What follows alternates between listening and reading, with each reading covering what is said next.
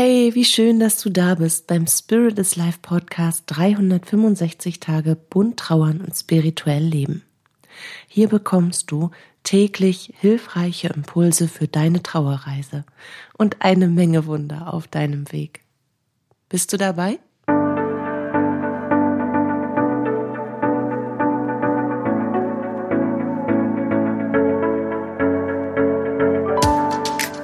Mein Name ist Katja Hüniger ich begleite dich auf deiner persönlichen Trauerreise, in deiner spirituellen Entwicklung und spreche dabei mit dir über die bunten Themen von Trauer und Spiritualität, um dir damit Antworten auf innere Fragen und vor allem aber Licht und Kraft in deiner Trauerzeit zu schenken. Heute möchte ich dir, ich hoffe, dass das klappt, weil manchmal sind ja die äh, kosmischen Gesetze ein wenig verwirrend. Und das, was wir eigentlich anstreben, in dem Erklären, gerade bei mir, ich verliere ja immer gerne meinen Faden und rede dann drum herum um den heißen Brei. Es gibt Menschen, die schaffen das, drei klare Sätze zu bilden und ich schreibe eine Seite runter. So. Und irgendwo dazwischen verstecke ich diese drei Sätze von dem, was ich eigentlich sagen will. Heute möchte ich auf jeden Fall mit dir über den Einklang von Körper, Geist und Seele sprechen. Also letztendlich auch ein bisschen, was du bist, wirst du erfahren.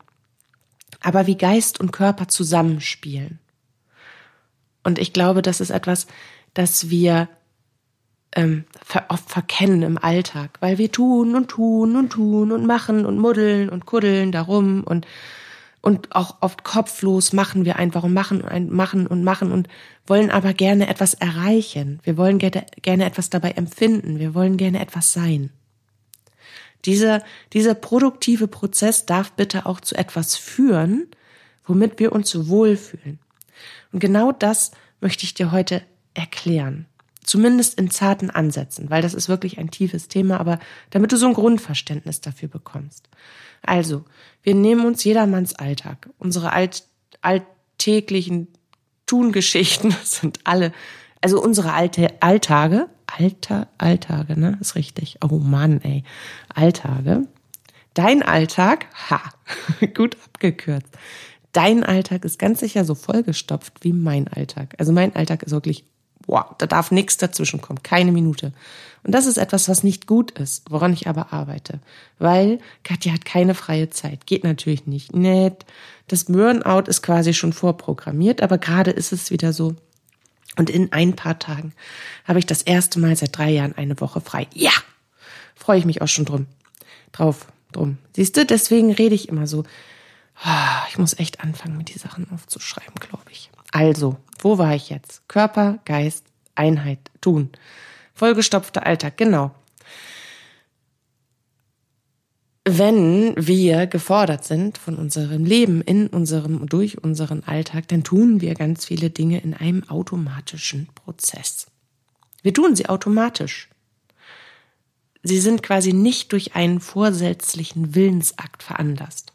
Eine automatische Körperreaktion ist eine Widerspiegelung oder Verkündung eines Seinszustands.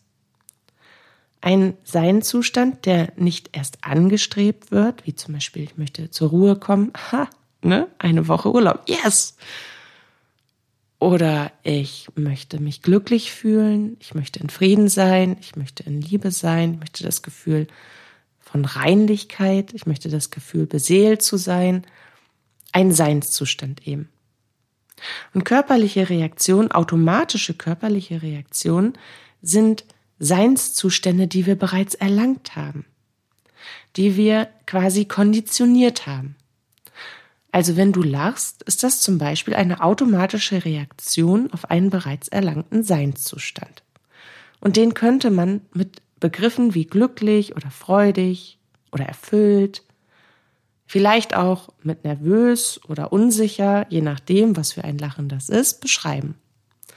Und wenn du weinst, dann ist das eine automatische Reaktion auf einen bereits erreichten Seinszustand, den man dann wiederum mit den Begriffen wie traurig oder kummervoll oder vielleicht sogar glücklich, Freudentränen, ja, dass man das beschreiben kann. Und wenn dein Herz sehr viel schneller schlägt, dann bist du vielleicht aufgeregt oder du bist verängstigt.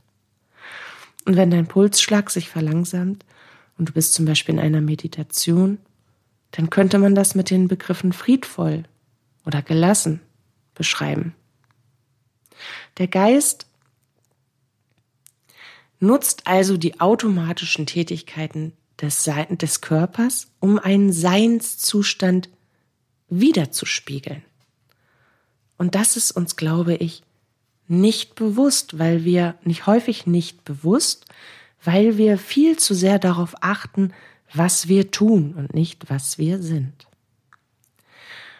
Aber nur dann, wenn dein Tun deinem Sein entspricht, deinem Sein entströmt, wenn dein Tun dein willentliches Sein widerspiegelt und du quasi diesen Seinszustand in die Welt hinausbrüllst, ihn verkündest, ihn hinausstrahlst, statt nach ihm zu suchen durch dein Tun, dann bist du ausreichend zentriert, dass du wirklich Licht für dich und für die Welt hinausbringst. Dann bist du ausreichend zentriert, dass du genau das erfährst, was du sein willst. Das bedeutet also, wenn du nicht nur gehetzt durch den Tag jachtern willst und dich immer zu fragst, warum tust du das jetzt eigentlich? Und dich dabei irgendwie doof fühlst und einfach nur tust, um zu tun, aber an keinen Punkt in dir kommst, in dem du etwas Gutes fühlst, in dem du das, was du tust, quasi mit dem, was du bist und was du erfahren möchtest von dir, mit einem Aspekt deines Seins in Verbindung bringen kannst, dann wirst du immerzu auf einer Form der Suche im Außen sein, anstatt aus dir heraus schon eine Absicht, eine Intention zu setzen. Wenn ich zum Beispiel meine Intention ist, wenn ich vormittags Manchmal stehe ich andersrum. Manchmal stehe ich sehr früh auf. Also nein, in der Regel stehe ich sehr früh auf. Es gibt aber auch Tage, da stehe ich quasi mitten in der Nacht auf, so um vier.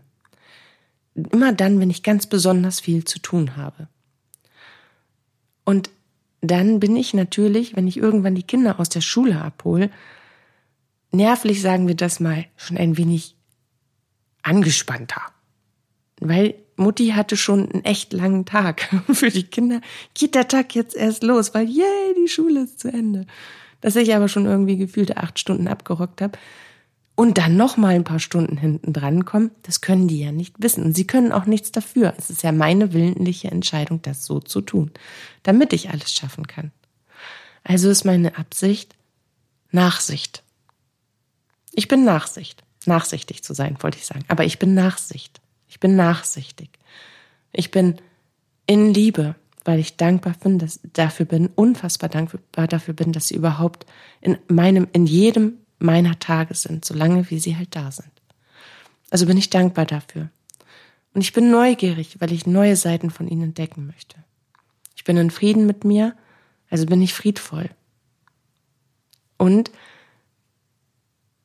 wie soll ich das jetzt beschreiben?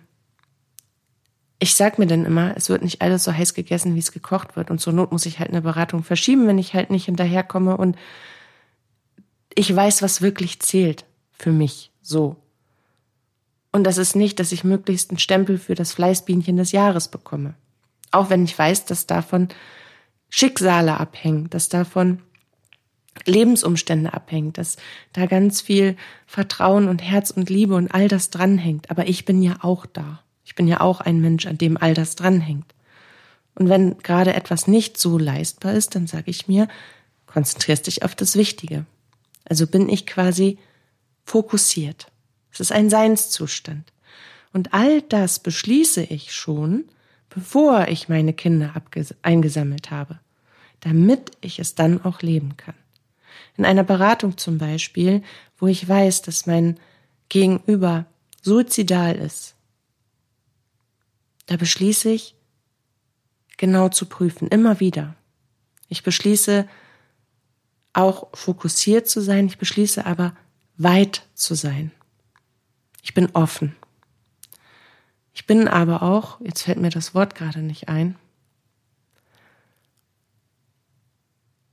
ich bin, ich bin verantwortungsvoll. Ich bin verantwortungsvoll, dass ich überlege und dass ich genau schaue, bis zu welchem Punkt kann ich mitwirken und ab welchem Punkt muss ich zum Beispiel die Beratung in professionelle, therapeutische Klinikaufenthalt gegebene Hände legen. Wann muss ich die Beratung abbrechen? Wann wird das für mich zu riskant? Weil ich kann ja nicht die Verantwortung für ein anderes Leben übernehmen. Das steht mir nicht zu, die trägt jeder selbst. Also muss ich immer genau prüfen. Oder, ja, ich glaube, das sind, das sind zwei gute Beispiele, sonst laber ich mich schon wieder heiß. es ist also der Sprung von dem, was du tust, hin zu dem, wer du bist. Ja, das ist ja jetzt zum Beispiel, wir können ja mal ein Experiment machen. Dich ruft jetzt jemand an, währenddessen du diesen Podcast hörst. Und er fragt dich, was machst du gerade? Automatisch würdest du sagen, oh, ich höre hier den netten Podcast von der Katja, hier diesen, diesen Podcast über Trauer und Spiritualität. Ist super. Und das ist das, wie wir automatisch reagieren. Aber genau so darfst du dich jetzt bei allem, was du tust, hinterfragen, was bist du denn dabei? Stell dir mal diese Frage. Wenn dich jetzt jemand fragen würde, und was machst du gerade? Dann sagst du natürlich nicht, oh, ich bin gerade beseelt. Ich bin gerade, ich fühle mich gerade verstanden. ja, aber was machst du? Es geht darum, dass du das für dich vorher schon auf die Kette kriegst. Und das kannst du keinem Otto Normalbürger angedeihen lassen. Der, der klatscht sich irgendwann mit der flachen Hand gegen die Stirn und sagt, oh, jetzt ist er aber völlig abgedreht. Ich frage sie, was sie macht, und sie sagt, sie ist beseelt. Ja, aber wat, warum? Genau, warum? Warum bist du denn beseelt? Weil du diesen Podcast hörst. Aber der Gedanke, was du bist durch das, was du tust, der darf sich bei dir durch Training verankern. Und dann lebst du immer das, was du bist, in dem, was du tust. Und dann kommst du mit Körper und Geist und Seele in den Einklang. Dann bist du so zentriert, dass du auch manifestieren kannst. Das sprich, deine Realität, die du dir wünschst, im Äußeren zu erfahren, auch zu erfahren, weil du sie im Inneren erschaffst. Und unsere äußere Welt ist immer der Spiegel unserer, inneren Welt. Aber erstmal lernst du, deine innere Welt so auszurichten, dass sie auch zu dem passt, was du erfahren willst. Und wenn du etwas tust und du merkst, da grummelt etwas in dir, dann halte inne und frag, warum? Und wie kannst du das verändern? Dass du kontinuierlich in einem Seinszustand bist, dem du zustimmst. Und wenn du wichtige Steps hast, wo du weißt, da liegen die Nerven blank oder das könnte eng werden, da kommt, da kommen die Kinder und wir hatten gerade einen Konflikt oder ich, ich brauche hier und da Hilfe und dann muss ich wieder den fragen, fühle ich mich wieder blöd. Für genau diese Situationen, von denen du schon weißt, dass sie kommen werden und dass sie vielleicht herausfordernd für dich sein könnten, Setze dir eine Absicht, die du dir merken kannst und die du dann auch einhältst, weil du sie ja prüfst. Du kannst dir das auch aufschreiben. Aber gönn dir mal ein paar Tage, in denen du immer mal wieder prüfst, bei dem Tun, was du gerade tust, was, wie geht's mir denn damit gerade? Was bin ich denn jetzt? Wenn ich zum Beispiel den Abwasch mache, dann bin ich Reinlichkeit. Ja? Wenn ich dusche, dann bin ich entspannt. Wenn ich meditiere, dann bin ich zentriert. Also ich folge immer meiner Absicht. Mein Tun folgt immer meiner Absicht, meiner Intention, meinem Seinszustand. Und deswegen erfahre ich meine innere Realität in meiner äußeren Realität. Und das ist ein unglaublich magisch krasses Instrument, was unglaublich gut funktioniert, wenn man es drauf hat. Und mit diesen Dingen kannst du anfangen, das zu üben, weil du auch kontrollieren kannst, was mit dir passiert. Also du bist nicht mehr so hilflos auf deiner Trauerreise. Du hast etwas in dir, mit dem du arbeiten kannst, um deine gesamte Realität in eine Form der, des kontrollierten Flusses zu bringen. Ja, das ist kein Damm, der platzt, der dann wildwestmäßig erstmal über ein gesamtes Dorf hinweg rauscht, sondern das Wasser fließt in den Kanal, in den du es fließen lassen willst. Du hast also eine Form der Kontrolle zurückerlangt, eine gesunde Kontrolle. Etwas, das du wirklich kontrollieren kannst. Und das bist du selbst.